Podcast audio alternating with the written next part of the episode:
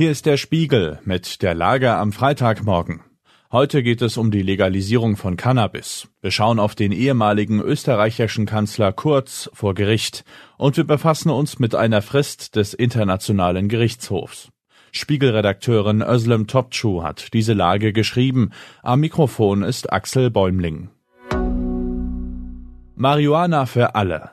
Der Bundestag stimmt heute über die Legalisierung von Cannabis ab.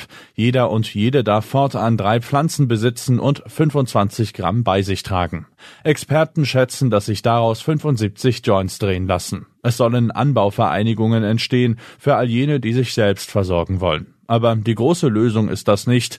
Es wirkt eher wie der kleinste gemeinsame Nenner, auf den sich die Koalitionäre einigen konnten.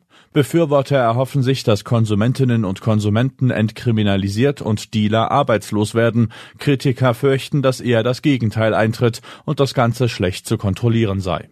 Auch ist es bislang nur eine Wette, dass Jugendliche weniger kiffen werden, weil es nicht mehr verboten und damit uncool ist. Aber werden sich Volljährige, statt zu ihrem Dealer zu gehen, in Anbauvereinigungen organisieren?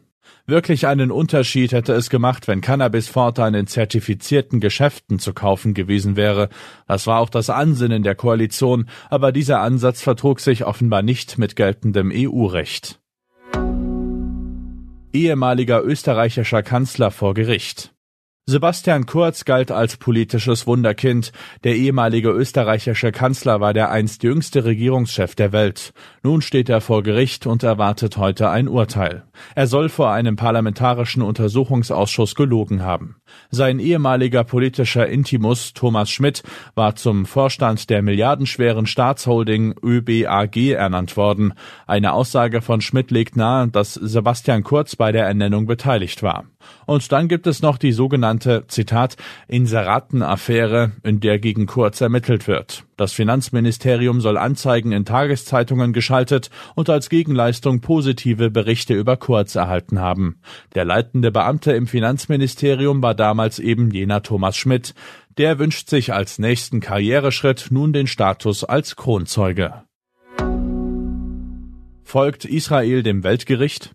Vor genau vier Wochen ordnete der Internationale Gerichtshof an, dass Israel die Zivilbevölkerung in Gaza besser schützen und mehr Hilfslieferungen zulassen müsse. Israel sollte dem Gerichtshof innerhalb eines Monats einen Bericht vorlegen. Dieser Zeitpunkt wäre nun da. Gaza liegt in Trümmern, es gibt kaum noch sichere Zufluchtsorte oder sicheren Zugang zu medizinischer Versorgung, Wasser, Nahrung und Strom. Das Welternährungsprogramm hat gerade erklärt, dass es Hilfslieferungen in den Norden Gazas pausiert. Die Koordinierungsstelle der Vereinten Nationen für humanitäre Hilfe schreibt, dass die Hilfe, Zitat, in die Knie gegangen sei. Experten warnen davor, dass die Todeszahlen noch weiter ansteigen könnten. Die hygienischen Bedingungen sind katastrophal, Verletzungen können nicht adäquat behandelt werden. Was sonst noch wichtig ist. Die erste kommerzielle Mondlandung der Raumfahrtgeschichte ist geglückt. Ein unbemannter Lander des US-Unternehmens Intuitive Machines hat den Mond erreicht. Noch ist nicht klar, wie der Zustand des Geräts ist. Der Angriff Russlands auf die Ukraine jährt sich zum zweiten Mal. Die USA planen deshalb neue Sanktionen für mehr als 500 Personen und Unternehmen in Russland. Britische Drogenfahnder haben in Southampton 5,7 Tonnen Kokain beschlagnahmt. Zielort der Rekordladung war Hamburg. Soweit die Lage am Morgen. Alle aktuellen Entwicklungen finden Sie auf spiegel.de. Wir melden uns hier wieder mit der Lage am Abend.